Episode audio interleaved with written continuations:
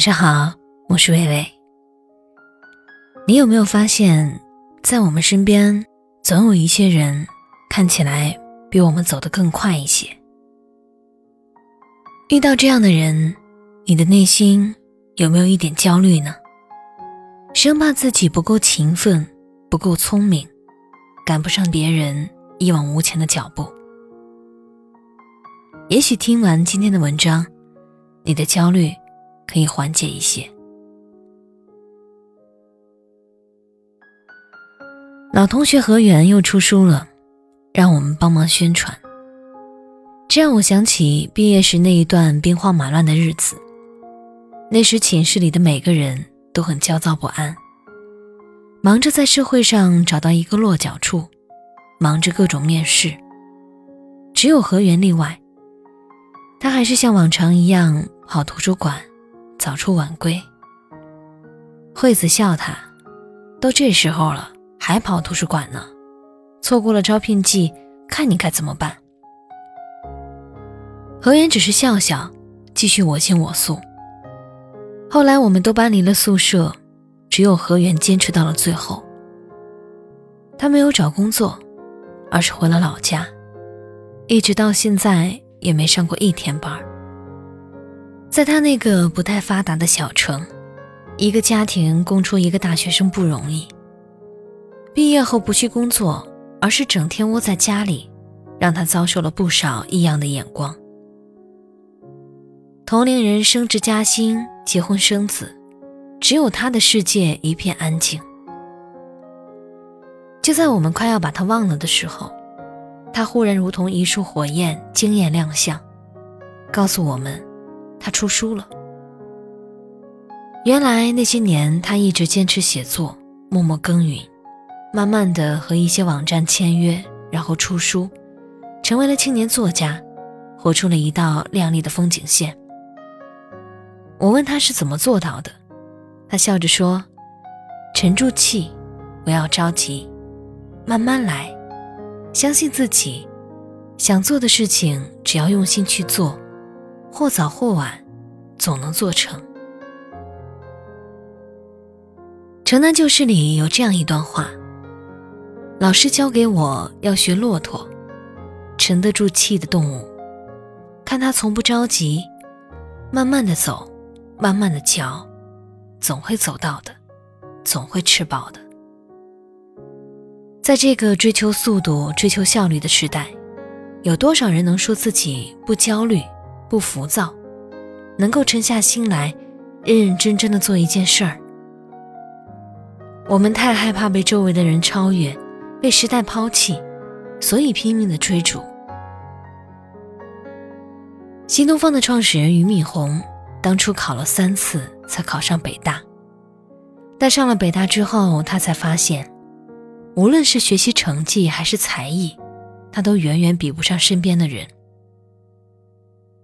他很着急，为了赶上别人，他拼命的努力，但结果却得不偿失。他在医院的病床上躺了一年。正所谓心急吃不了热豆腐，欲速则不达。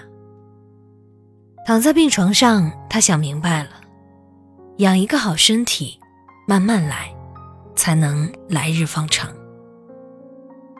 后来，他成立了新东方。现在的很多同事都是他曾经的大学同学。在任何一个领域，想要做出成绩，靠的都不是一朝一夕的努力，而是大量持续的积累、深耕与学习。正所谓天道酬勤，努力够了，取得成功就是水到渠成的事儿。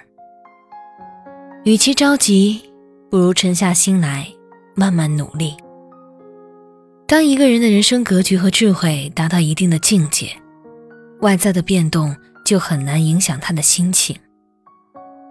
就像王阳明所说：“此心不动，随机而动。”只有拥有宁静的心境，把全部精力集中到具体的行动目标上，懂得知行合一，遇事方能从容。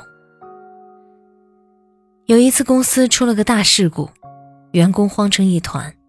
副总跑来向老板汇报，老板轻轻地说了三个字：“知道了。”然后继续看着手机。我问老板：“你怎么不着急呢？”老板说：“着急有用吗？重要的是如何止损。着急上火解决不了任何问题。人为什么会着急？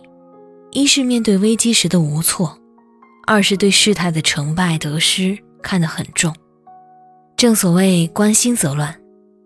后来凭着老板的沉着冷静，找出了应对的策略，让公司转危为安。在快和慢里有这样一句话：快是效率，慢是智慧。活得太着急的人，容易急功近利，让自己陷入焦虑之中。金庸先生说：“我的性子很慢，不着急，做什么都是徐徐缓缓的，最后也都做好了。乐观豁达养天年，不着急。”其实是一种生活态度，更是一种人生的境界。岁月本长而忙者自促，天地本宽而悲者自抑。愿我们每个人都能在这个浮躁的时代里活的从容。感谢作者一之鱼，我是伟伟，我站在原地等你回来。电视一直闪，联络方式都还没删。你待我的好，我却错手毁掉。也曾一起想，个地方睡觉吃饭，可怎么去熬？日夜颠倒，连头款也凑不到墙板。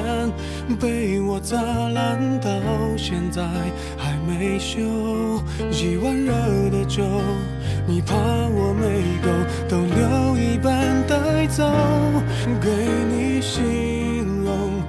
到今后，你常常眼睛会红。原来心疼我，我那时候不懂。假如我年少有为，不自卑，懂得。什么是珍贵？那些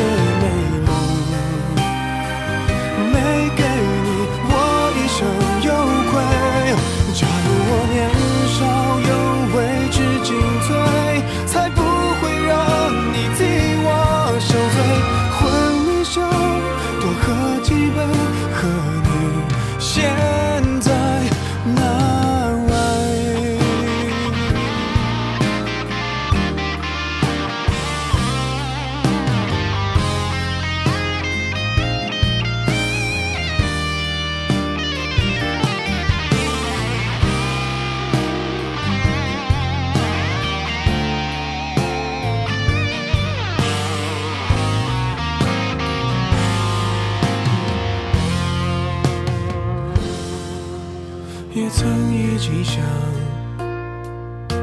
有个地方睡觉吃饭，可怎么去熬？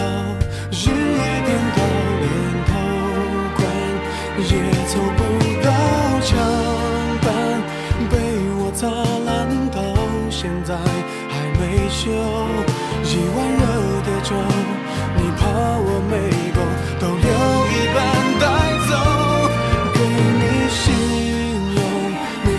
今后你常常眼睛会红，原来心疼我，我那时候不懂。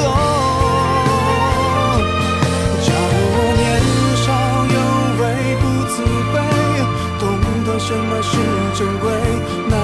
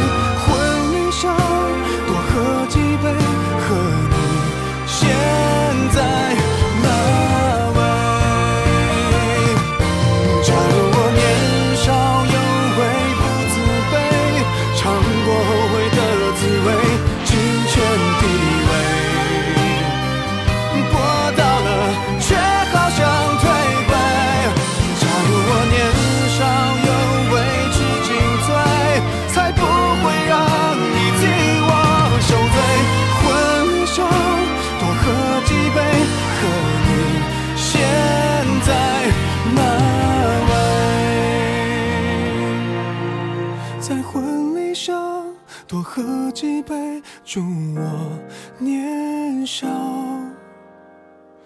有为。